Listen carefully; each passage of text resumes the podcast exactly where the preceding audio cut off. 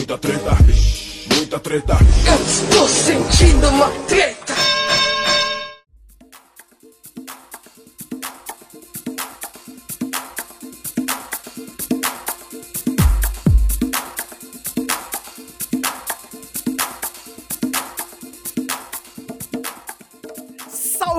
Salve, moçada! Salve, salve rapaziada, meus queridos ouvintes do Treta, o seu podcast sobre as tretas da atualidade, diretamente de Luanda. Aqui quem tá falando é o Ivo Neumann Não, eu sou o Jô Soares, sua piranha. e eu passo a bola rapidamente para ele, meu cooperativo, Dr. André Escobar. Salve, salve, Ivuneu, amiguinhos de bancada, salve, treteiros! Vocês estão bonzinho? Então tudo bem. Ô, Ivo Neumann, eu interrompi as minhas férias para esse episódio especial, então o mínimo que eu espero hoje são zumbis trabalhadores, comedores de cocô e outras tretas nesse nível. Olha, doutor André Escobar, eu acho que quando o senhor saiu de férias, o Twitter decidiu que ia produzir todas as pautas possíveis e imagináveis, entendeu? Teve treta aqui com o perfil de cada um dos participantes dessa bancada e teve outros que seriam episódios obrigatórios. Então, eu acho que eu fiz uma lista aqui, eu fiz o bingo do Ivo Neumann das pautas hoje. Na fazenda tinha um cachorro e Não. E eu quero ver se todos os temas serão mencionados, porque senão a gente vai ter que mencioná-los de alguma forma, não tem jeito. Fico preocupado quando o senhor fala que cada treta tem a cara de um participante. Gostaria de saber quem tem a cara de algumas tretas específicas, mas vamos conversar sobre isso depois. Vamos apresentar nossos amiguinhos. É isso que nós vamos descobrir aqui hoje. Exatamente. E eu vou chamar aqui, do, do outro lado da rua, diretamente de Luanda, ele, Dr. Charles Peixoto. Olá, pessoal, jovens e mamães. Vocês estão bonzinho? O olá para as mamães que não pode faltar, é claro. Voltei, E o melhor é que eu tenho certeza que todos os ouvintes que estão ouvindo esse episódio fizeram a mesma cara que eu, Escobar e a Flávia fizemos, enquanto o Charles esticava o A do olá. Deu até uma microfonia, deu um negócio ruim aqui por dentro, sabe? Isso foi porque o. o, o... O diretor disse que é pra eu não chegar perto do microfone para não fazer strikes, streaks, spikes, OpenEnglish.com shoots, travels, Filters. sphincters. Isso, exato. Boa noite, meus amigos, boa noite, meus colegas de bancada, boa noite, você, ouvinte dessa porcaria. Vem com a gente que hoje tem um. sei lá, Muita treta. muita treta. Ixi. Vamos elevar, por favor, o nível desse programa, porque já Vamos. estamos entrando na maluquice logo no começo. Temos aqui também diretamente de São Paulo ela, que está quase fazendo aniversário, doutora Flávia Oliveira! Boa. Muito bom dia, boa tarde, boa noite. E eu não sei. Assim, gente, vocês já estão escolados, já estão velhos de Twitter. É sério que vocês clicaram pra ver aquilo? Ah, A manchete tava ali, cara. Você não precisava mais informação que aquilo. Não precisava. Eu acho que essa treta deveria ser uma treta é, geral. A gente não deveria trazer alguém pra falar sobre essa treta, não deveria contar como uma treta de alguém, porque é um assunto que precisamos falar. Tá, vamos tirar o cocô de elefante branco da sala, então. Por favor. Charles Peixoto, você tá sabendo de alguma treta relacionada à escatologia? Não, não tô sabendo. Ih, rapaz, o Charles vive num mundo legal, mundo bom. Será que a Flávia pode fornecer uma boa explicação aí, uma atualização pro Charles? Eu vou ser, vou ser bem sincera, assim, sai. Foi exposto um dos personagens do filme da Turma da Mônica. Porque ele tinha um perfil. Que assim, vamos combinar também que não tinha nem. Assim, a pessoa teve bastante trabalho pra descobrir que ele era o dono do perfil. né? Ele tinha um perfil aí muito obscuro é, sobre escatologia, falando que ele gostava. Inclusive, eu acho que, se eu não me engano, a descrição do perfil dele era sexo com cocô, xixi e peido. É o nome do livro que ele publicou. Isso. Só pra fazer uma pequena correção, Flávia, se você me permitir, você disse que era um dos personagens da Turma da Mônica. Deixa eu só Exatamente. explicar. Do que filme. é um dos atores Isso. que interpreta um personagem no filme, porque tá ficando meio assustador. De repente, cebolinha escatológico assusta todo mundo aqui. tava imaginando. Se, se ele fizesse o Cascão, seria muito legal. Seria bom, seria bom. Seria muito sensacional. Mas não, é o ator que faz o Zecão. Isso. Exporam ele e aí começaram a relacionar ele com, de certa forma, com pedofilia, falando que ele não podia fazer, ter feito a turma da Mônica. Enfim, a gente vai destrinchar esse assunto, mas em resumo é isso. Ele é uma pessoa que gosta de escatologia e ele foi muito criticado na internet. Eu acho muito, muito legal essa função que o Charles às vezes executa, né? De tomar contato com a treta pela primeira vez. Eu também, né? Na maioria das vezes. Mas o Charles executa o papel de orelha desse podcast. Ele é o cara que se relaciona com o público. Tá aqui para receber a informação. Exatamente. Eu, eu sou como você, ouvinte, que caiu aqui de paraquedas pela milésima vez e não sabe do que esse povo tá falando. Então, debate pronto, Charles. Já que sua opinião não foi contaminada pelo Twitter, elabore aí. Opa, vixe. Elabore aí pra gente. O que, que você acha disso? Um personagem da turma da Mônica vindo, né? Sendo exposto publicamente e tendo. virando chacota e assunto nacional por causa dessa, desse fetiche da escatologia, né? Cara, eu vou ser obrigado a citar um de vocês pra fazer o meu comentário. Aliás, citar um de vocês três vezes, cada um de vocês, pra poder preencher o meu comentário. Caralho. Citando o Escobar, a gente não pode, né, juntar a obra com a, o autor, Tá certíssimo. né? Vamos lá, vamos separar. Citando a Flávia, a gente pode pensar o seguinte: o menino, cara, tem direito a querer o que ele querer, certo? É verdade. Ok? E citando o Ivo Neme, eu digo assim: Lá vem. cara, deu mole e caiu no Twitter. é basicamente isso. Pô, belas citações, gostei. Agora, se mistura junto, aí se mistura tudo, aí fudeu. Porque é o cão do, do Cebolinha ou do Frajola, o, franj, o Franjola, que gosta de cocô. Pô, o meu cão também come cocô aqui, mas ele não faz sexo com a parte. Mano, é difícil entender a parada. né? Não, não, não, calma, calma, calma, Charles. Pra onde isso foi Não é um cão, é o cara que faz o personagem chamado Zecão. É, Não é um cachorro, por favor. você misturou a coprofilia com a zoofilia. Você vê que eu não sei nada de Twitter e também não sei nada de Turma da Mônica. Beleza. Tá sabendo legal. que Exatamente. saberei eu, né? E nem de fetiche. O Zecão é o namorado da Pipa, que também não é uma pipa, é um personagem também. Tem que explicar porque o Charles pode ir pra lugares loucos com essa informação, né? Mas muito bem. Isso, isso é uma série, não é isso? É a série da Turma da Mônica pra TV, não é isso? Eu, eu não tenho certeza se é a série ou se é um novo filme, mas é um live action. Live action. É live action. Ok. O live action, Charles, da Turma da Mônica, já teve o filme Laços, né? Teve Turma da Mônica 1, Turma da Mônica 2, são muito bonitos. Laços e lições. Laços e lições. Eles humanizaram o personagem e, enfim, eu acho meio complicado é, colocar etnia no Cascão, né? Porque ele é o mais sujo, ele é o mais escuro, né? Mas enfim, passou. O filme, o filme é bonitinho e vai virar uma série porque tá rendendo, né? Significa que a Turma da Mônica tá se renovando, tem a Turma da Mônica jovem, agora o live action, afinal de contas a Disney também tá fazendo isso, por que não a nossa Disney, né? Um personagem assim figurante, né? O Zecão é o, ma- é o mais figurante que existe na Turma da Mônica, né? Ele é namorado de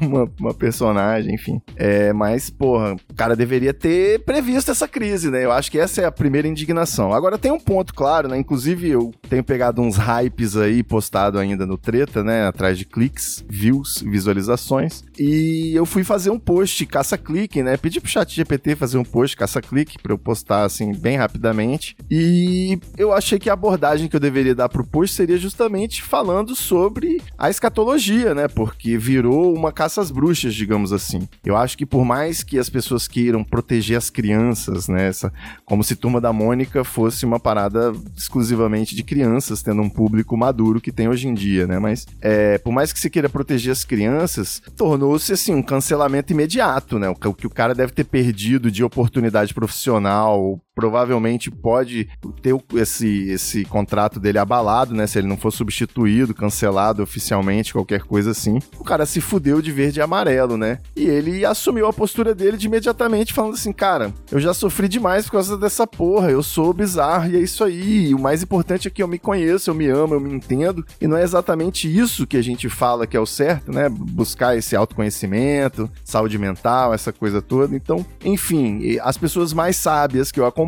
rapidamente se posicionaram no sentido de que, cara, é um fetiche que não faz mal a outras pessoas. Existem formas e profilaxias de você lidar com a questão de ingerir fezes, tá ligado? Mas de mais a mais as pessoas são bizarras, são estranhas, cada um tem sua doideira, sacou? E, e vai. E é difícil, de repente, a sua fantasia, sei lá, é fazer uma homenagem. É difícil você aceitar que a fantasia do outro é comer merda, tá ligado? Mas é isso, o ser humano é muito limitado culturalmente por causa do- dos valores religiosos, enfim. Tem muita coisa ainda a ser explorada. Ivo, você disse que isso gerou algum prejuízo ou pode gerar algum prejuízo à carreira dele de ator, e aí eu sou obrigado a concordar com você, Me vejo obrigado a concordar com o palestrinha. porque esse cara foi exposto de uma forma que ele não queria. Em contrapartida, o livro que ele publicou, que tem um nome sugestivo que a Flávia já mencionou aqui, que é Sexo com Fezes, Mijo e Peido.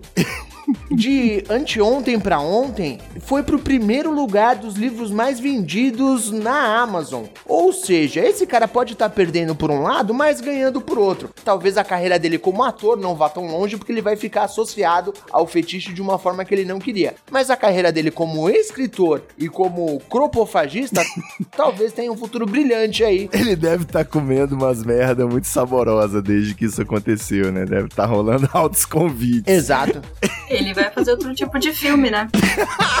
exato. Ó, eu tava pesquisando aqui, ele já tá escalado, já tá escalado aqui pra Two Girls in the Cup 2. Agora é Two Girls e um Zecão. Que é a iniciação de todo mundo no assunto, né? Todo mundo sabe o que é, todo mundo se iniciou por causa disso. Exatamente. eu, eu, eu já vi, é bizarro, não assistam. Agora, eu fico bem, eu até cheguei a comentar isso no Twitter, eu fico meio impressionado com o fato de que os caras contratam um maluco chamado Gustavo Scatti. E aí ficam assustados que ele come merda depois. É tipo você contratar o João Baseado e falar, não acredito que ele fuma maconha? Pode? Caralho, tá no nome do maluco, velho.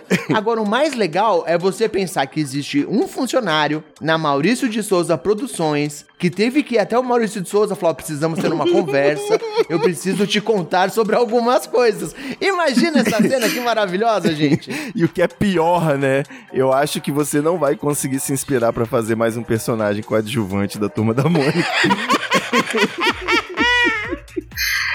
Quer dizer, né? Maurício de Souza é Maurício de Souza. Nunca se sabe. É o porra Maurício elevado à décima potência, tá ligado? Porra, Caralho. Maurício. é verdade. Mas, ó, você cometeu uma injustiça porque o nome dele não é Gustavo Sketch. Para com essa porra aí, meu irmão! O nome dele é Fernando Mais. E esse sobrenome ele recebeu porque ele pedia sempre mais. Agora, o perfil dele, aonde ele divulga o livro e tem os vídeos que a Flávia comentou que foi lá assistir, etc e tal, foi sim, Flávia, não adianta balançar o dedinho, você falou logo no começo. Eu não vi, eu, eu não vi. Nesse perfil profissional escatológico dele, ele se identifica como Gustavo Sketch. Então, pra fazer a defesa do cara aqui, tá? O nome que ele usa pra fazer a divulgação do livro e essa parte da vida dele nem é o mesmo nome em que ele trabalha como ator. São nomes diferentes. A internet que não perdoa e descobriu que um cara era o outro cara e juntou as coisas e expôs o maluco aí. Por isso que tem um quê de sacanagem nessa história. Foi mais ou menos quando alguém contou pro super-homem que só o óculos não resolvia pra fazer o disfarce, não é isso? É, é mais ou menos isso, exato. Não, mas ele usa um poder da mente. Ele usa uma ilusão lá. Um poder da mente. Ó, É, eu sou especialista em quadrinhos, rapaz.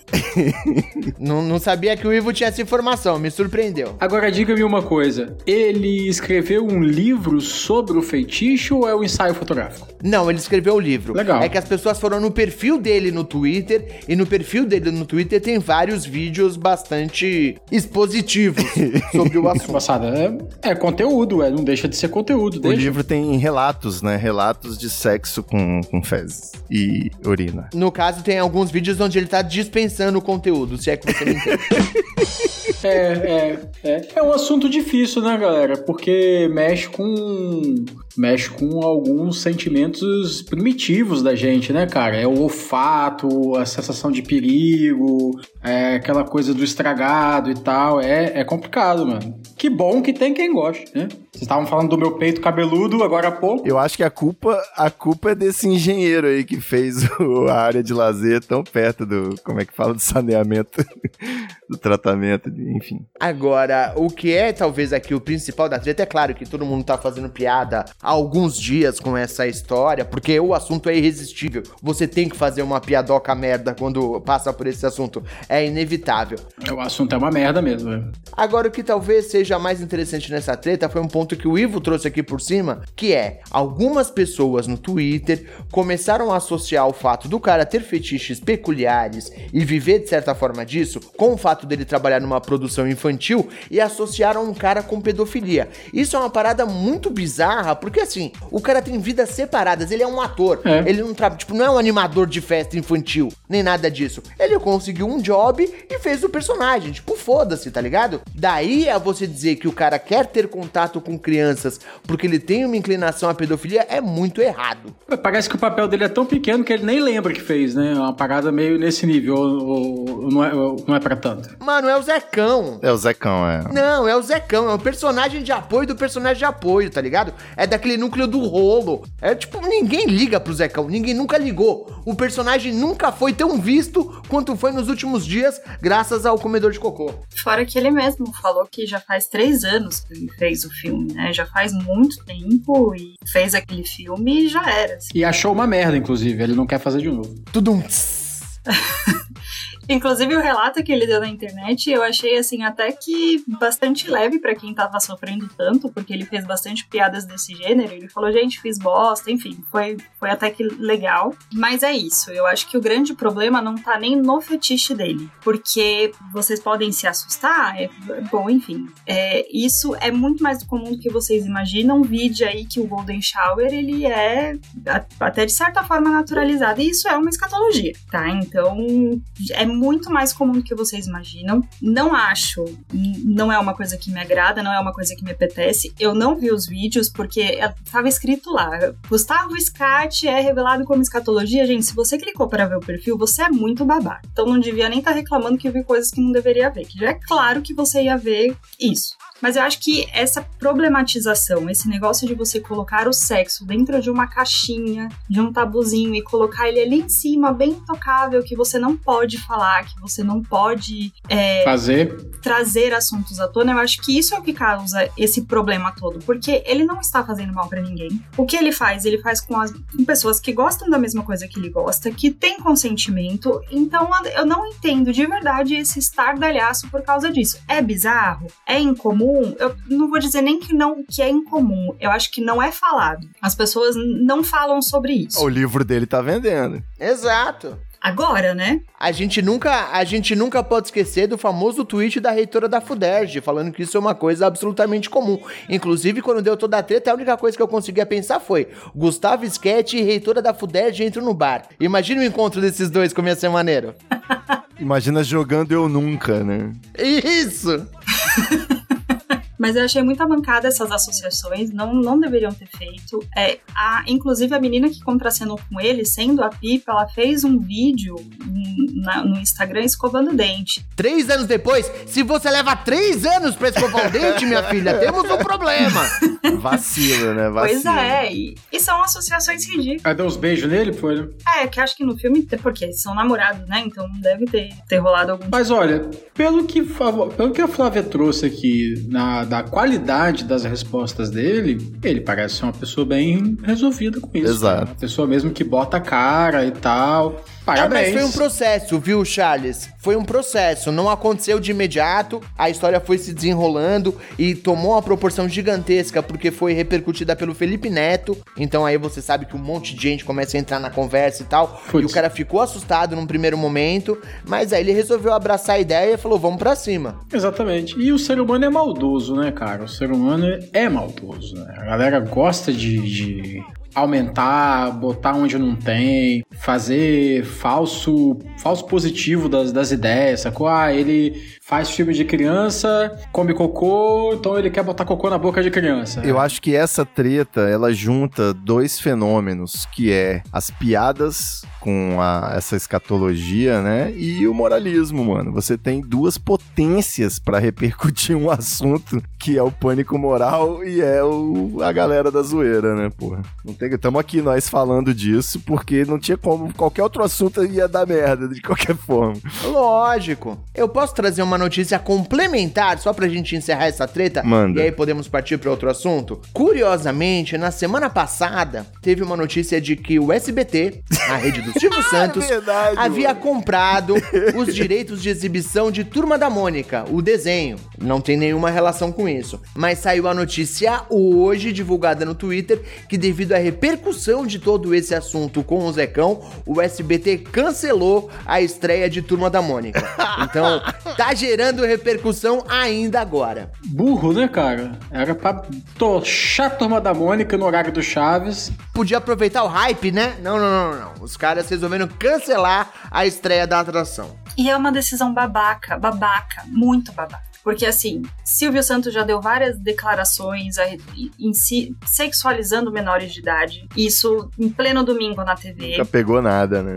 Galera do Twitter fica repostando e publicando e curtindo videozinhos de adolescentes no TikTok que fica dançando na escola e isso tudo bem, né? Porque aparentemente você só é pedófilo se você for gay, travesti e, e gostar de cocô Exato. né? Fora isso, você você não tem inclinações é, criminosas, né? Então é, é isso que mais me revolta. É. Porque eu sou moralista, porque se trata de, de uma coisa que eu não concordo, mas quando é pra sexualizar a criança, sexual... Melody tá aí. É o maior exemplo de sexualização infantil que a gente tem. Melody é bizarro. E, exato, e ninguém nunca reclamou. Quando a Anitta mandou essa menina estudar, todo mundo, inclusive, foi contra a Anitta. Foi fuder, foi, foi brigar com a Anitta, né? Exato, então que porra de, de sociedade é essa, cara? Deixa maluco, meu. O que mais me assusta no caso da Melody é que faz 15 anos que ela tem 15 anos.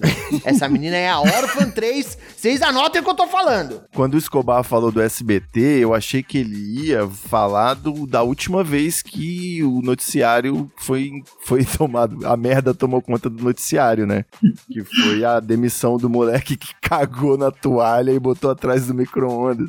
Gente, será que é coprofagia que rolou com o apresentador no camarim? Então. Isso pode explicar a história Isso toda. explicaria algumas coisas. Essa é a única explicação pro SBT ter cancelado a, a estreia da Turma da Mônica, porque alguém na diretoria falou: Bom, acho que a gente já tá bem associado com o cocô. Chega por enquanto, né?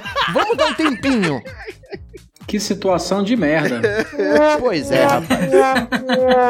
Muito bem, a gente passou quase meia hora discutindo esse assunto, como não poderia ser diferente. Um episódio de merda. A primeira treta é sempre assim. Um episódio de merda. Posso trazer a minha treta logo? Que acabar com essa merda logo? Olha, gente, hoje eu vou falar de um cara que nos últimos tempos tá aí, tá afastado da mídia. Ivo Neu. É, tá muito triste, tá choroso.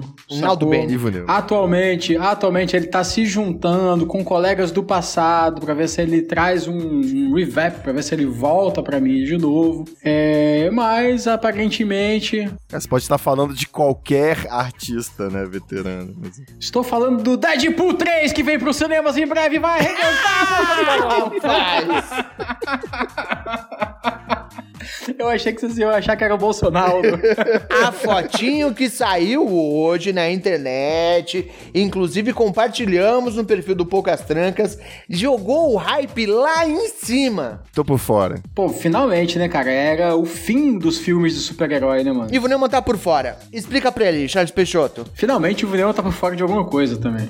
Explica pra ele. Meu brother, a Fox foi vendida para a Disney. E quando isso aconteceu, a gente falou: acabou o Deadpool. Por quê? Porque o Deadpool é pau no cu e gritaria, meu Certo. brother. Essa é a vibe do filme, tá ligado? E aí não, aí a Disney falou: não, vai rolar, vai ter sangue, vai ter membros desmembrados e mais. Vai ter as voltas dos X-Men, meu brother.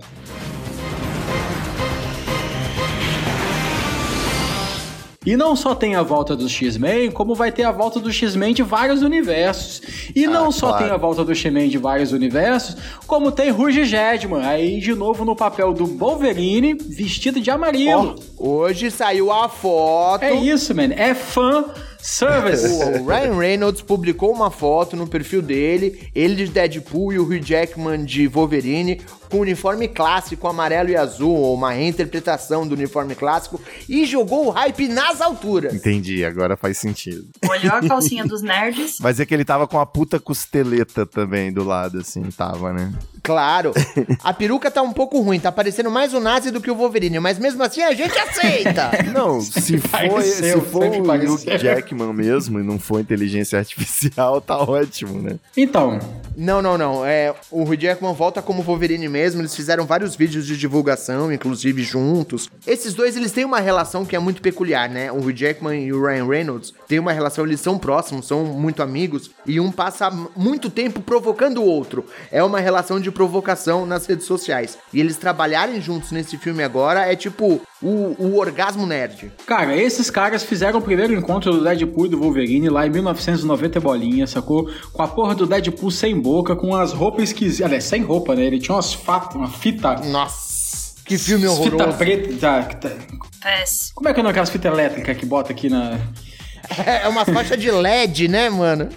Não, fita preta, mano, de luz que usa pra fe- fechar a luz. Era bem zoado. Brutal. Brutal. E não deu muito certo, sacou? Convenhamos, aquele Wolverine todo de preto lá também não é o cara mais fiel de todo mundo. Ele vem agora e ele não vem fazendo apenas um Wolverine. Diz a boca pequena que ele ainda vai fazer o velho Logan nesse filme, certo? Como uma segunda versão aí do Wolves. E parece que eles vão ressuscitar, meu brother, todos os personagens antigos aí que ou fizeram pontas em filmes, ou foram mal interpretados, ou tiveram algum sucesso, percebe? Tá lá o a El- Carmen Electra, vem, vem todo mundo, vem todo mundo. Camelo. O Colosso tá confirmado. O Deadpool, ele já tem. Os dois primeiros filmes, ele tem essa intersecção, né? Ainda, quando era da Fox ainda, ele já tem essa intersecção com o universo do X-Men. E tinha umas participações, umas pontas. Ele ia até a mansão e aparecia os personagens numa ceninha. Só um sec- bem secundário, né? Tipo, Colossus e a Sim. Jubileu, né? É, mas o lance, na verdade. Tem a ver com direitos autorais, É amigo. lógico. Mas o lance, na verdade, é que agora o Deadpool tá no MCU. Então qualquer personagem que você faça uma ponta qualquer passa a ser canônico, passa a ser parte do MCU. Por isso que o pessoal tá tão alvoroçado. E se eles querer, pode chamar o Batman pra botar ali na parada. Tá, tá, tá de bobeira. Aí foi um pouco longe. É. Em breve. O Mickey, talvez. O Mickey. O Mickey vai com certeza. O Mickey vai estar no filme. Ano... Gravem, né? Já tá, já tá gravado, né?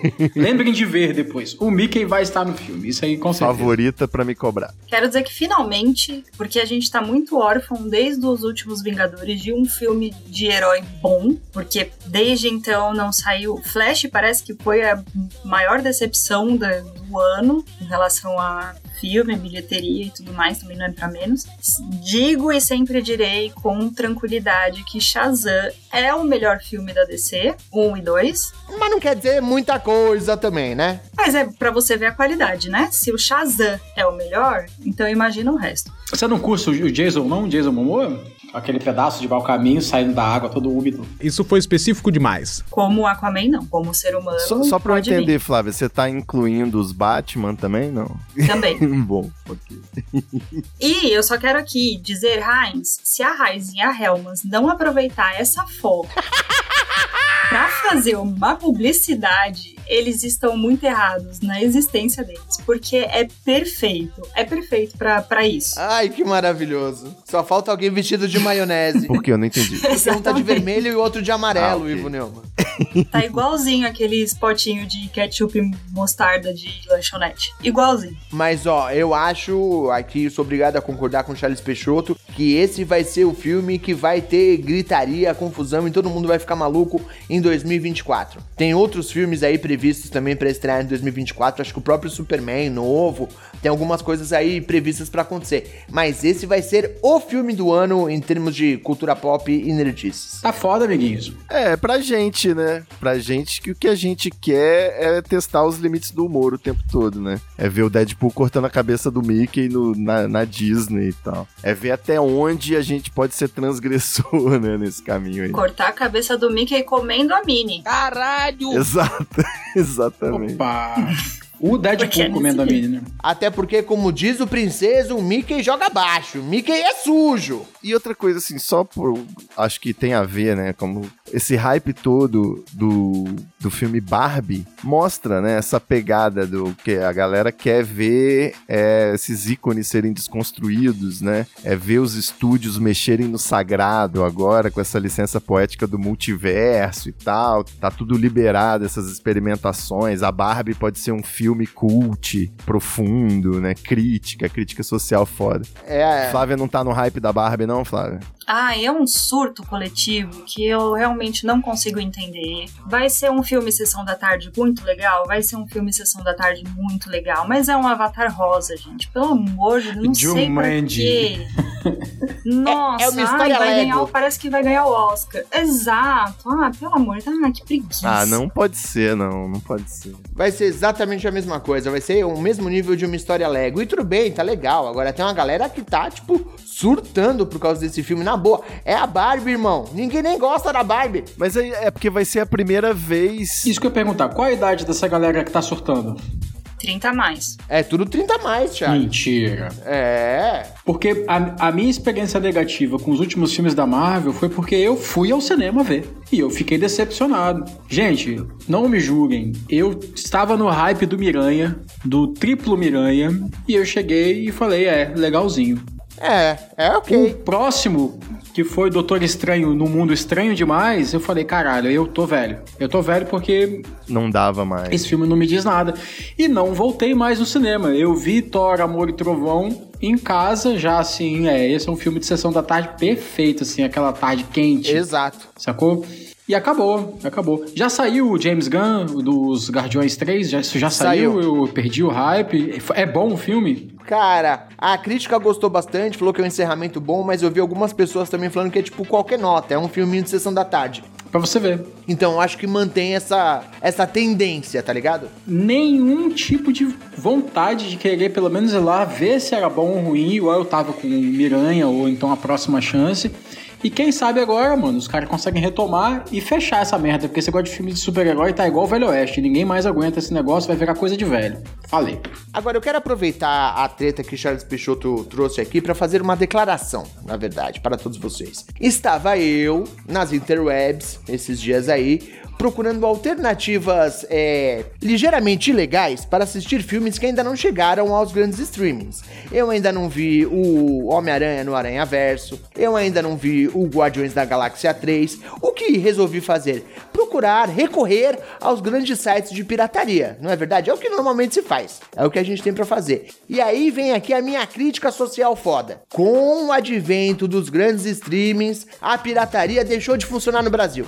Só tem site bosta, os caras não conseguem mais colocar um arquivo decente naquela porra, você não consegue ver os filmes nos sites é, Burbles Flix, Top Flix, Super Flix, essas porra toda, nada mais funciona nessa merda, as pessoas têm que voltar aos tempos áureos da pirataria. Fica aí a minha reclamação. Mas você tá brava? Só um minuto, gente. Eu, como consultor jurídico desse programa, quero deixar bem claro de que o Escobar fez, contou pra nós um sonho de que Isso. talvez em algum momento ele teria pensado em um mundo podia ser diferente e ele poderia assistir um filme de graça pela internet. O que ele disse não aconteceu. Não aconteceu de forma nenhuma. Não fui eu, não fui eu, Charles, foi meu eu lírico. Exato. Foi o Belim. Olha, eu acho que pirataria é um negócio, né? Nesse mundo dos sonhos aí, hipotético, que a gente tá falando, é, te- você tem sempre que correr atrás de um- uma forma diferente de obter esse ilícito aí, né? Porque a forma que você obtinha vai cair mais cedo ou mais tarde. Eu lembro que no- nos meus bons tempos, né, os velhos vão se identificar, a gente baixava em HTML no Rapid Share. Aí depois veio o Mega Upload, né? Aí depois você pensa, não, o negócio é você baixar no P2P, no Kazaa, no Emule, e aí veio as,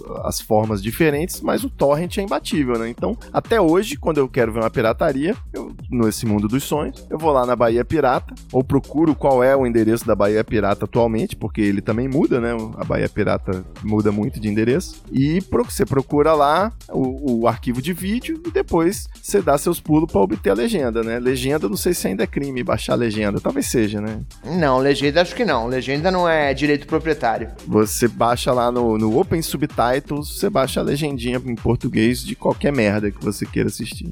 Eu só queria fazer essa declaração aqui que. que... Onde que que que que que que que que que que que que que que que que que vixe que que que que que que que que O, o sistema Corsário tá muito mais mal fornecido do que estava alguns anos atrás. Agora, os caras são filho da luz, né, cara? Te coloca viciado em baixa filme grátis e depois te cobram um serviço. É, exato. Cara, que gênio, né, mano? Que gênio, né, cara? Porque chegou um tempo, ô Charles Peixoto, que eu fiquei com preguiça da pirataria. Por que, que eu vou ver um negócio, uma Mó can, trabalho. tá ligado?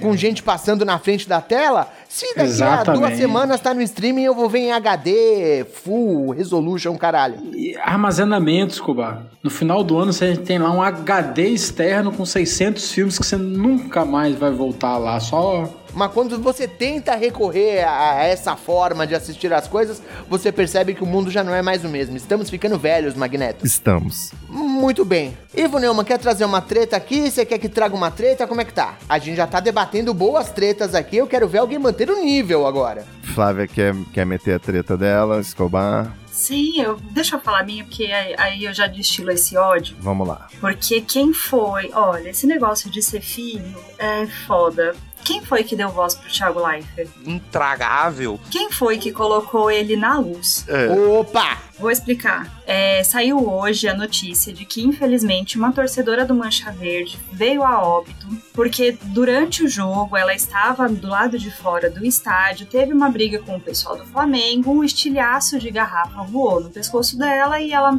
né, fez uma cirurgia, não conseguiu resistir e veio a óbito. O Thiago Leifert se sentiu no direito de vir até a internet para falar, pois veja bem, ela não estava dentro do estádio, como todo mundo sabe, ela não estava na bilheteria para comprar um bilhete para entrar. Quem já foi no Palestra Itália, quem já foi no Allianz sabe que quem fica do lado de fora são as torcidas organizadas que estão lá para bater nas pessoas que estão na rua. Como se de alguma forma fosse justificável a morte dessa menina só pelo fato dela estar ou não estar onde ela estava. Foi uma observação bem canalha, né? Naquele momento que ele deixa escapar o quão escroto ele é, né? Do tipo, olha só, mas ela tava ali, não tava, não tava na missa. Se tivesse na missa, na igreja, não tinha acontecido isso. E ele não comentou se ela tava de mini saia. É, Foi basicamente isso. Se não tivesse com a roupa curta, nada teria acontecido. A famosa culpabilização da vítima. exatamente, exatamente. Agora, ele perdeu a chance de não estar envolvido com esse crime, né, cara? Ele é um trouxa, né, mano? Puta que pariu, desculpa. E mais ainda, Charles, o que deixa muito claro a declaração dele é que Thiago Leifert nunca foi num estádio na vida dele. Porque o cara não para na frente do estádio pra tomar uma, pra mandar aquele sanduíche de pernil antes de entrar no jogo, pra parar no boteco tomar uma cerveja na saída. Não, não. Porque pra ele, quem tá fora do estádio tá ali pra fazer bagunça. Nunca foi assistir um jogo este filho da puta. Um rapaz criado a vitamina com leite com pera. Um rapaz criado a ovo maltino. é que a saída das tribunas, brother, é pelo outro lado, sacou? Então ele não sabe o que, que rola do lado de cá. É isso, exatamente isso. E só pra defender ainda mais a vítima, não o Thiago Leifert, obviamente, nem foi ali na palestra, tá? Na saída na rua da frente do estádio, foi numa das suas laterais. Ela tava entre as seções C e D, que é exatamente aonde as duas torcidas se encontram, né? A, a, a seção C do estádio é reservada para os torcedores do Palmeiras e a torcida D para os visitantes. Então foi ali que aconteceu a treta toda, numa rua lateral, e ela acabou sendo atingida, infelizmente veio a óbito. Rapaz, eu concordo com a Flávia, futebol tem que acabar. e a gente tem que voltar a ter um time só no estádio. Nós somos animais. Vocês perceberam? O, o Charles comentou agora e eu acabei de pensar nisso. Vocês perceberam que tem tido uma campanha aqui nesse programa, semana após semana, Pro futebol a Flávia acabar, traz né? alguma treta pra tentar promover essa ideia dela aí. Eu quero tirar as pessoas desse limbo. Venham pra luz, pelo amor de Deus. Futebol É. não presta porra nenhuma. Pra nada. É. Pra nada. Eu acho que, que as pessoas são complexas, né? A gente não deve se render a certos estereótipos, assim, né? Mas o Thiago Leifert, ele tem uma capacidade inacreditável de se equivocar nos posicionamentos políticos que ele tem em toda e qualquer situação dessas. É muito raro você ver o cara acertar uma.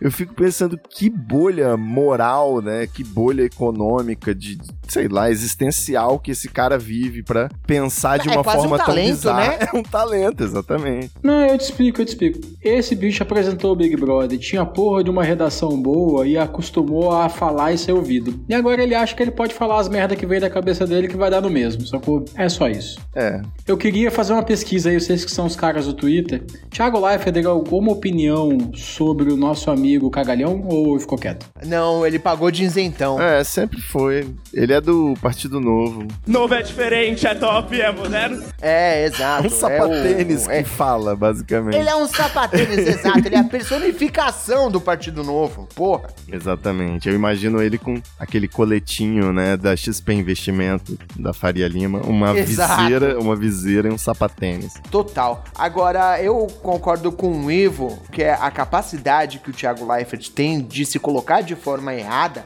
é absurda, assim. Sempre que ele fala alguma coisa, você pode ter certeza que ele tá falando uma besteira. Ou pelo menos o que a gente entende que é uma besteira. Agora, o que me impressiona, na verdade, é como é que continuam dando voz pra esse cara. Se ele não acerta uma, como é que continuam dando espaço pra ele falar? Cara, ele, até um determinado momento da vida dele, ele era, ele era carismático, né? Isso, quando ele saiu da Globo e tal. Ele é influente, é. Depois que ele saiu da Globo, não. Não, não, não, não, não. Carismático é discutível, é discutível.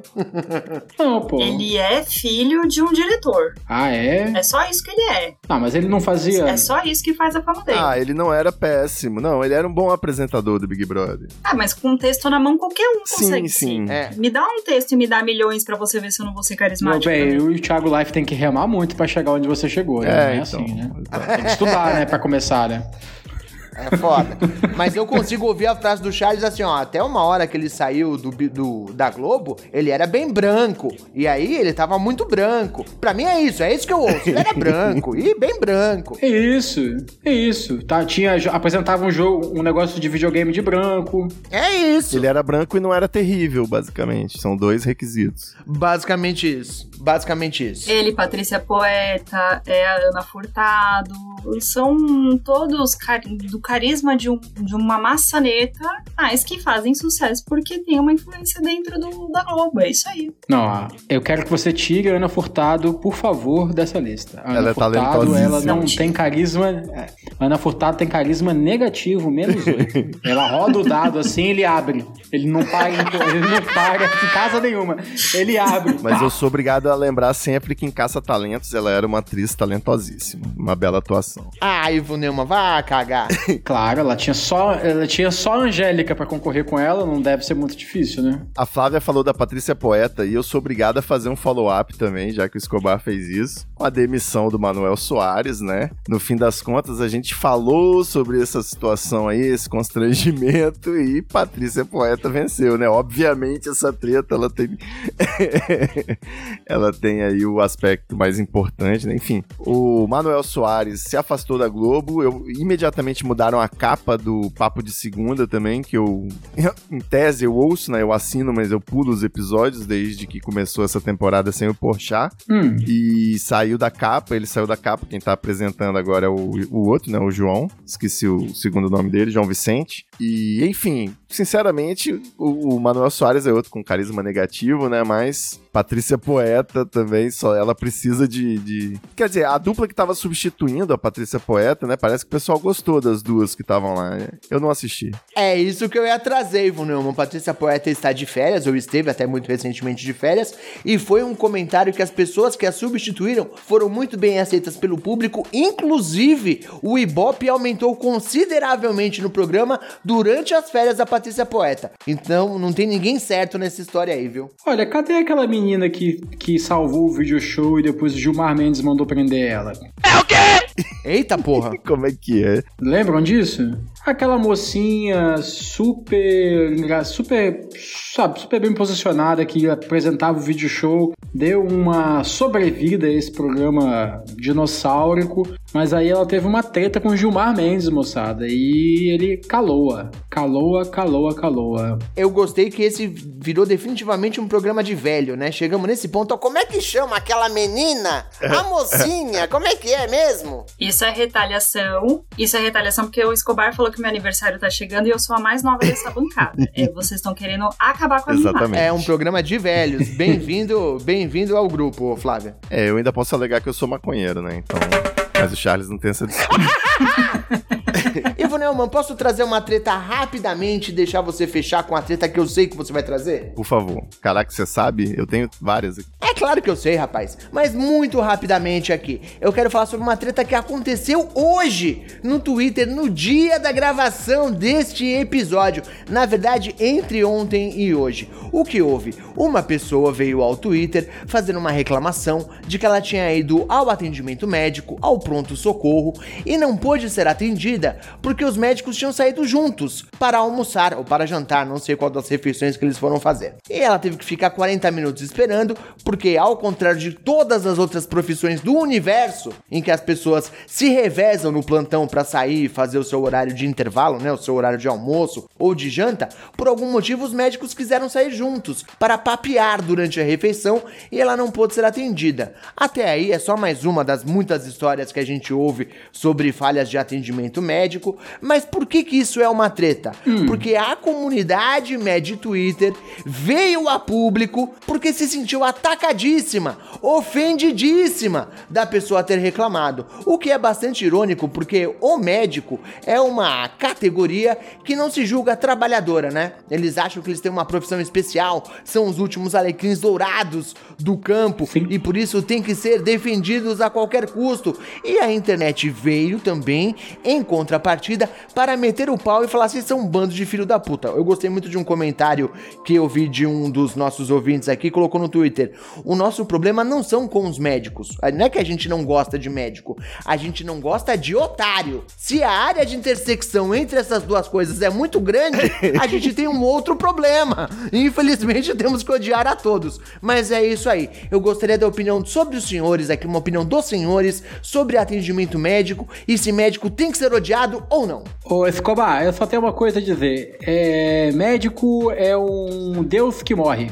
Só isso. profundo, profundo. É, não, é, você, você falou tudo. A galera começou a criticar, né? Falar, mas, pô, médico não pode almoçar, não. Aí é, a- o contexto era de que, pô, pode almoçar, mas, né, mas não todos juntos e deixa o hospital às moscas, né? Uma parada assim. Então ainda falou, né? Classificou a menina como a ficha verde, né? Porra, não é nem urgência. Ela pode esperar eu bater uma feijoada aqui tranquilo, depois vou comer um pudim, sacou? De leve, aí vou fazendo a digestão e tal, fumar um cigarrinho. Mas enfim, é. tem que- É tipo assim, é complicado, cara. Médico é Deus mesmo, é é Deus na Terra, porque é isso, a gente confia o nosso ânus prolapsado a eles, em muitos casos, literalmente, né? Então. Nosso não, fale por si só, meu companheiro. Peraí. Exatamente. Eu, eu, eu fiquei curioso agora. Você tem prolapso no reto, amigo? Quer dividir isso com a gente? Gente, eu tô falando aqui sempre. Ou é você e da Flávia que você tá num falando? campo hipotético, sempre no tem a ver mundo com dos isso? sonhos, nada de. É tudo ficção ele aqui falou- nesse programa. Desculpa, desculpa, ele falou nosso, o Escobar saiu. Eu fui obrigado a seguir o Escobar, eu pensei, talvez ele sabe de alguma É, coisa, mano. plural majestático, nosso, né? Nós viemos aqui, entendeu? É Quando a gente usa a primeira pessoa do plural, assim, metaforicamente. É, eu fiquei até sem palavras agora que eu fui envolvida numa treta que eu não- nem. Mas enfim. É, esse é o problema de se ter uma classe profissional é, de pessoas ricas. Porque quem faz medicina é quem tem dinheiro. Que vive num mundo que tudo é maravilhoso, que tudo gira. De Thiago Leifert. É, médico sofre da síndrome do sol, que acha que tudo gira em torno dele, sabe? E a gente teve a pandemia aí pra provar, gente, que não é porque é médico que é inteligente, não é porque é médico que é porque tem bom senso, que é decente. Eu passei muitos anos trabalhando em farmácia, então eu tenho uma certa, um certo ódio de médico. Asco, né? É, todo farmacêutico tem, todo enfermeiro tem, porque a gente sabe como é que é. Eles erram prescrição, aí você que é incompetente, sabe? Eles escrevem com o cu e é você que não sabe ler. É um bagulho muito. Com o cu prolapsado, inclusive, viu, Flávio? o nosso cu prolapsado. O Ivo sim, né? A pergunta é: o nosso amigo da turma da Mônica, ele gostaria de ser farmacêutico, já que esse cara escreve com o cu? Fica aí essa indagação. É, é porque ele não, o problema dele não é o cu, é o que sai de lá, entendeu? Então a gente tem aí um. Gente, a gente já superou essa treta. Vamos manter o nível aqui. É um programa familiar. Mas é isso. E eu tendo a dizer também que existe uma linha bem tênue, assim, entre medicina e advocacia, porque eles parecem que saem, assim, do, do mesmo bueiro, né? Que é tudo ali São semideuses, sim. bem. É, é a categoria doutor e sem doutorado. Exatamente. Os dois têm essa intersecção aí. Inclusive, Flávio, você trouxe um ponto interessante, porque eu vi algumas postagens de alguns médicos dizendo que toda essa revolta da população contra os médicos, na verdade, era uma inveja das pessoas que não tiveram a capacidade para passar nesse vestibular concorridíssimo ou as condições materiais para bancar esse curso, no caso de uma escola particular. Fica aí também mais essa denúncia. Ai, nossa, que inveja. Vou só corrigir aqui o Escobar, que não é uma questão de capacidade, tá? É uma questão de dedicação. É mérito. Meritocracia. Só pra você não falar besteira aqui nesse podcast. Voltamos com o Partido Novo aqui mais uma vez, vamos defender a meritocracia É. agora. Ou a gente fala de merda, ou a gente fala de liberalismo, né? Tá foda. Que destreza. Por favor. Estamos andando em círculos no esgoto. É a mesma coisa, praticamente. No salve, Ivo Neumann, traga a última treta que eu já sei qual é. Poderia até fazer o bingo aqui. Caralho, Escobar, olha, eu acertei a sua, tá? Médicos em horário de almoço versus paciente ficha verde. Tava na minha lista. E a escatologia, obviamente, estava na minha lista. Mas vocês não abordaram outros três assuntos que eu falei. Eu vou mencioná-los porque Ah, eles são muito tem um mais saboroso. Tem um mais saboroso. Eu, eu não sei o que, que você tá esperando de mim, Escobar, sinceramente. Mas tem um mais saboroso que é: eu sou obrigado a falar de qualquer tema que respingue em inteligência artificial. Então a gente teve aí. Pô, tava dada essa. Nas férias do Es- Escobar, eu, eu vou falar disso só porque você pediu, tá? Você chamou aí, levanta. Aqui, gente, ó. Eu sou arroba Charles Peixoto no Instagram, Charles Peixoto 33 no TikTok. Vou nessa, abraço. Não, eu só, só vou perguntar pra vocês, pra se posicionarem rapidamente pra gente encerrar o episódio. Vocês acham que os descendentes têm o direito de fazer esse vilipêndio de cadáver, que é o que a galera tava falando, vilipêndio de cadáver, né, trazer um ídolo de volta através de inteligência artificial em nome, né, numa propaganda aí de uma empresa que já apoiou a ditadura de repente, né, nunca se sabe, toda empresa tem a, o- a mãozinha suja de sangue. Mas enfim, vocês acham que os descendentes têm o direito ou o artista vai ter que deixar, né? Doador de órgãos, sim ou não? Doador de imagem pra cultura e pra posteridade, sim ou não? O que, que vocês acham? Ivo Neumann, eu acho que é uma injustiça para com os nossos ouvintes você não dar um cenário mínimo aí sobre essa treta e explicar o que foi que aconteceu que gerou toda essa comoção. É verdade. Você que tá ouvindo aí esse episódio em outra época, ou você que estava numa caverna durante os últimos dias, a Volkswagen lançou uma propaganda belíssima e tocante em que a cantora Maria Rita, que se você não sabe, ela é filha da cantora Elis Regina, e a Volkswagen fez aí uso dessa maravilhosa revolução, né, a quarta revolução industrial aí que está em andamento diante de nossos olhos, né? Utilizou inteligência artificial para recriar a cantora Elis Regina, né, por cima de uma dublê de corpo que gravou numa Kombi retrô para fazer esse, essa união aí do passado e do presente. A Elis Regina cantando e dirigindo uma Kombi com a filha Maria Rita dirigindo uma Kombi moderna, né? Aquilo é uma Kombi, eu não sei se aquilo é uma Kombi. Mas enfim, um carro novo. Eu acho que é. É o relançamento da Kombi. Olha aí, é a Kombi moderna, exatamente. Então é isso, é o, o problema, né, que a galera criticou é que a Elis Regina fez a música, né, como nossos pais, em protesto contra a ditadura, né? E a Volkswagen é uma empresa que apoiou a ditadura, inclusive o nazismo, né? Então, pegou mal, não pegou mal, a família disse que tá feliz demais, inclusive vai, vai tá vendo aí a possibilidade possibilidade de fazer um show, né? Com essa tecnologia da inteligência artificial. Eu sou totalmente a favor. Eu, inclusive, eu fiquei arrepiado assistindo o comercial. Desculpa, eu sou, sou cadelinha do capitalismo nessa hora da publicidade aí. Coração bate forte, mas, porra, é, eu, eu, eu não sei. Eu acho que é um debate ético que tem que ser feito mesmo, né? Se você não quer que a sua imagem seja ressuscitada pelos seus filhos, eu acho que de repente você deve deixar isso no seu testamento. Deve ter um dispositivo, né, para você, artista, se manifestar sobre o seu legado. Você me pergunta pela minha paixão, digo que sou do legado, na detenção. Pablo, qual é a música, Pablo? Olha, cara, o que eu acho mais preocupante nessa história toda, na verdade, foi que não entenderam a porra da música que eles estavam usando. A letra da música é sobre a gente ainda fazer as coisas como as gerações anteriores e temos que ser diferente. Enquanto a Volkswagen traz a música num contexto de vamos fazer tudo igual ao que era antes, vamos modernizar e manter exatamente a mesma coisa das gerações anteriores. Deturparam o conceito da música de uma forma ali que me deixa até preocupado. A Maria Rita e o resto da família topar a ideia e querer fazer parte dessa propaganda. É claro que o dinheiro explica no fim das contas, né? Claro. Mas achei meio sacanagem, tá ligado? É, o dinheiro é, pressu- é, é- é pressuposto do que a gente tá conversando. Mas eu acho que essa interpretação que você falou é uma, cara. Eu tive outra interpretação. Eu não acho que a Maria Rita tá fazendo a mesma coisa. Ela não tá dirigindo uma Kombi, ela tá dirigindo um Volkswagen mais moderno. Porque ele é econômico, ele é elétrico. É uma Kombi nova, Ivo! Ah, mas está falando. Acho que na hora que ela fala alguma coisa de sobre, né, sobre essa contestação dentre as gerações, mostra o carro sendo reabastecido na tomada, tá ligado? Então acho que tem esse esse contexto aí de que agora a gente não polui mais. Agora a gente só gasta eletricidade, que também causa poluição, mas pô, calma aí, né, gente?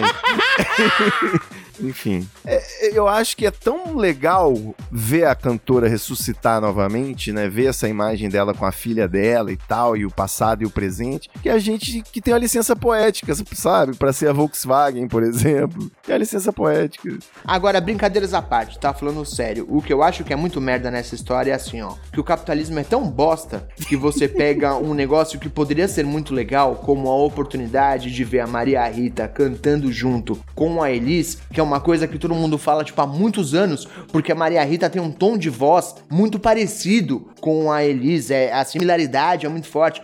Poderia ser um acontecimento, poderia ser uma coisa muito bacana e transforma isso numa propaganda de uma empresa, de um veículo. É muito bosta um negócio que poderia ser muito bacana ser utilizado para essa finalidade, tá ligado? É porque quem detém essa tecnologia é quem tem dinheiro. Quem tem dinheiro é essa galera. Sim. Infelizmente é assim que, que vai acontecer. Tanto que agora eles estão pensando na possibilidade de fazer o show lá com a Elise. E, e ah, eu acho que se os filhos têm o direito autoral dos pais e eles querem fazer, eles têm que fazer. Foda-se o que o resto do mundo acha, né? Elis Regina é um nome, um puta nome. É um marco histórico. Eu fiquei emocionadíssima com o comercial, até porque eu acompanhei a carreira da, da Maria Rita. E quem acompanhou sabe que no começo ela tinha uma resistência muito grande com relação à mãe dela, até pela história que elas tiveram, com essa expectativa, porque todo mundo colocou em cima da Maria Rita a expectativa que ela fosse uma Elis Regina 2.0. Sim. Então, é, essa parece que esse comercial é uma aliança de paz, sabe? Da história das duas, assim. É, é, para mim foi muito emocionante porque eu vi esse movimento acontecer.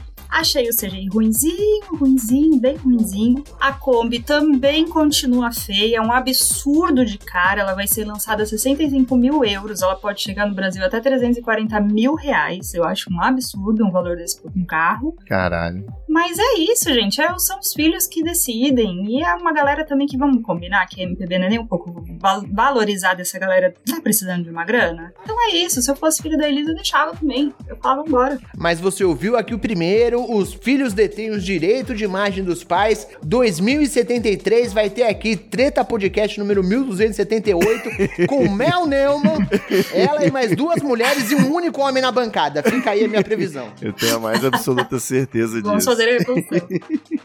É, então, eu acho que é isso. A gente não tem como evitar esse tipo de coisa, né? A gente pode criticar, refletir, mas não pode esperar que isso não volte a acontecer, porque vai acontecer cada vez mais e mais. Inclusive, tô esperando aí a- as collabs com o Bob Marley.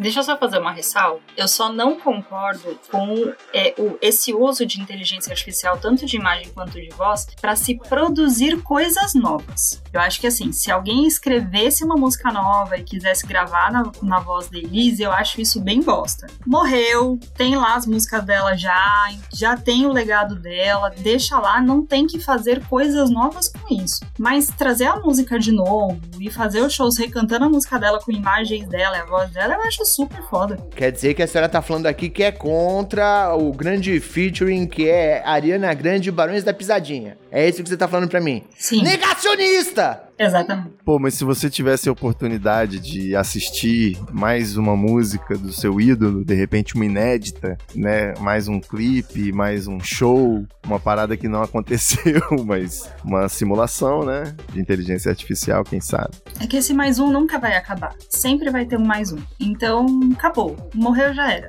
Mas a gente tem que concordar também que apesar de todo o falatório, de parecer que é uma grande revolução e tal, isso já aconteceu antes. Claro. Eu não sei se vocês lembram, alguns anos atrás teve o show que colocaram o Tupac também, com um holograma, parecia um globo de neve, sei lá, colocaram ele atrás de um vidro, um negócio meio maluco. Não é tão revolucionário assim. É só uma propaganda, gente. Exato. É, vai fazer o quê? Tem os sósias, né? Quantos sósias de Michael Jackson não animam festas infantis, né? Você vai proibir. Exato. Muito bem, Ivo Neumann, por favor, nos leve para o encerramento, mas antes do encerramento temos um anúncio para fazer aqui, não é verdade? Breaking News. Temos um anúncio para fazer aqui. Antes de eu pedir a, a arroba no threads da bancada, essa nova rede social que veio para ficar, é, eu tenho que avisar o quê? Uma, uma notícia de última hora aqui para você, ouvinte do Treta. É o seguinte, nós vamos sair de férias, né? Agora seu coração até se acalmou, né? Achou que ia acabar o podcast. Não, nós vamos sair de férias. No próximo mês nós teremos um pequeno hiato, né? Temos um, episódio aí no forno que, que já tá gravado de pauta fria. Pode ser que a gente publique, né? Vou, vou pensar aí no caso dos ouvintes. Não, brincadeira. Vamos publicar esse episódio. Vamos tirar um mês de férias e você vai ouvindo o Poucas Trancas enquanto isso. Que logo mais a gente volta com bancada do treta completa aqui. Chamar inclusive Dr. Johnny Rossi, né, Dr. Princeso, que não estão aqui, pra gente voltar a debater as pautas quentes, né, as no- notícias da semana. A verdade é que eu tenho um prazo mortal aí do meu TCC, que eu tô fazendo um MBA, você ouvinte já sabe que eu já tô reclamando disso há muito tempo, então eu vou precisar de concentração total, e já falei mesmo que o Escobar faça o episódio sem mim, eu vou querer ficar prestando atenção, vendo como é que foi, ouvindo mais de uma vez, então o melhor é, é você ouvinte tirar esse ato junto comigo, né? Aproveita e vai fazer o seu TCC também, ó. Você que tá à toa aí, se matricula no MBA, vai fazer um cursinho, né? Momento Alura, novo patrocinador. Mentira, não, não é não. É isso, galera. É isso e... Enfim, a gente se vê na próxima semana. Arroba no Threads. Como é que é isso? Vocês já estão já tão hypando na nova rede social? O Threads é uma bosta. É uma bosta. Primeiro que aparece um monte de gente que eu não sigo, insuportável aquele negócio. Não consigo ficar vendo a Gina indelicada da vida, vá tomar no cu. E outra coisa, eu já comentei isso antes, eu vou falar aqui agora pra ficar gravado em áudio. Você quer mesmo, de verdade, um Twitter onde tá sua mãe, sua avó e suas tias? Ninguém quer isso, cara. Não é uma solução esse negócio. Eu achei uma porcaria. Aliás, eu tô com esse problema, tá? Porque o Threads é uma bosta, o Blue Sky é chato, o Mastodon é difícil e o Twitter tá indo de arrasta pra cima. Estou numa situação bastante complicada com minhas redes sociais. Nossa, nem fala. Mas eu acho que a esperança do Zuckerberg é justamente essa, né? Agora que o Instagram sofreu a facebookização completa, né? Que na verdade é a orcutização completa, né? Que é quando você tem a, os parentes, né? E todas as classes sociais numa, numa determinada rede. As pessoas estão que os jovens, né? Precisam migrar para outras, além do TikTok, que eles já estão lá, né? E do que vem por aí, né? Nesse sentido. Mas, enfim, a esperança é que as mães não usem o Threads, né? Pra você ficar só com seus amiguinhos que vão querer ter um Twitter fake ali. Mas É, é difícil, mano. É difícil ser o Twitter killer, né? Já teve vários Twitter killers e eu acho que sempre que a gente fala disso, a gente tem que falar do cu. A gente falou do cu a primeira metade inteira do a gente episódio. falou de Neumann. cu esse episódio inteiro, né? Na verdade. mas vamos, vamos acabar com Muito isso. bem, Escobar. mas apesar de todas as minhas reclamações, se você quiser, estou em todas as redes sociais como arroba Belinha Escobar, é B-E-L-L-I-N Escobar. Na dúvida, meu nick é lindo, inteligente e humilde. Estaremos de volta daqui a mais ou menos um mês. E nesse meio tempo, dá uma moralzinha pra gente. Ouve um pouco as trancas lá. Estamos numa situação complicada. Estamos perdendo é, padrinhos, assinantes. Não vou trazer nomes aqui, mas estamos perdendo assinantes importantes. Então dá uma moralzinha pra gente lá, vai. Beijo pra vocês e até a volta. A crise tá mal, é assim mesmo. Mas é isso, você vê, né, a diferença de, de estratégia, né? O, o Blue Sky fica liberando convitinho a conta-gotas, enquanto o Threads você clica num botão e o seu perfil tá pronto, né? Com todos os seguidores, os seguidos. Exato. Charles tá no Threads também? Tô. Legal. Você pode falar um pouco mais, né, Dá sua Charles? arroba aí, cidadão. Já deu, né? Charles já deu. Charles já deu a arroba dele então, lá no meio do episódio. É arroba Charles Peixoto. Boa. Doutora Flávia Oliveira, Stefano Flá. Exatamente, a Stefano faz, Stefano faz símbolo. Eu só quero deixar um apontamento aqui que a pessoa que mais tem medo de perder o emprego para inteligência artificial é a que mais usa a inteligência artificial, porque vive no chat GPT e é a que mais fala sobre ela. Eu acho que você precisa tratar isso na terapia, assim, que tá. Que amor platônico é esse, querido? E quando não tá no chat GPT, tá no Mid Journey. Exatamente. E eu tô, inclusive, saindo de férias pra ficar sós com a inteligência artificial, né? Pro, pro TCC. É isso. É, eu estou sendo dominado. E suas redes sociais, as redes sociais deste programa, Ivo Neumann? É arroba Ivoneuman, arroba Ivoneuman no Threads, inclusive, também, e arroba Treta. Você sabe, né? O Threads foi uma maravilha, que lá eu tinha certeza que não iam pegar meu nome de usuário, eu não tive que correr igual no Blue Sky, sacou? Mas eu corri assim mesmo. Enfim, tô cansado desse negócio de novas redes sociais, porque tá cada vez mais difícil pegar o arroba Treta nelas. Mas vamos lá. A gente se... A gente volta daqui a alguns dias, Charles vai cantar aí pra finalizar o episódio. Um beijo. E é nóis.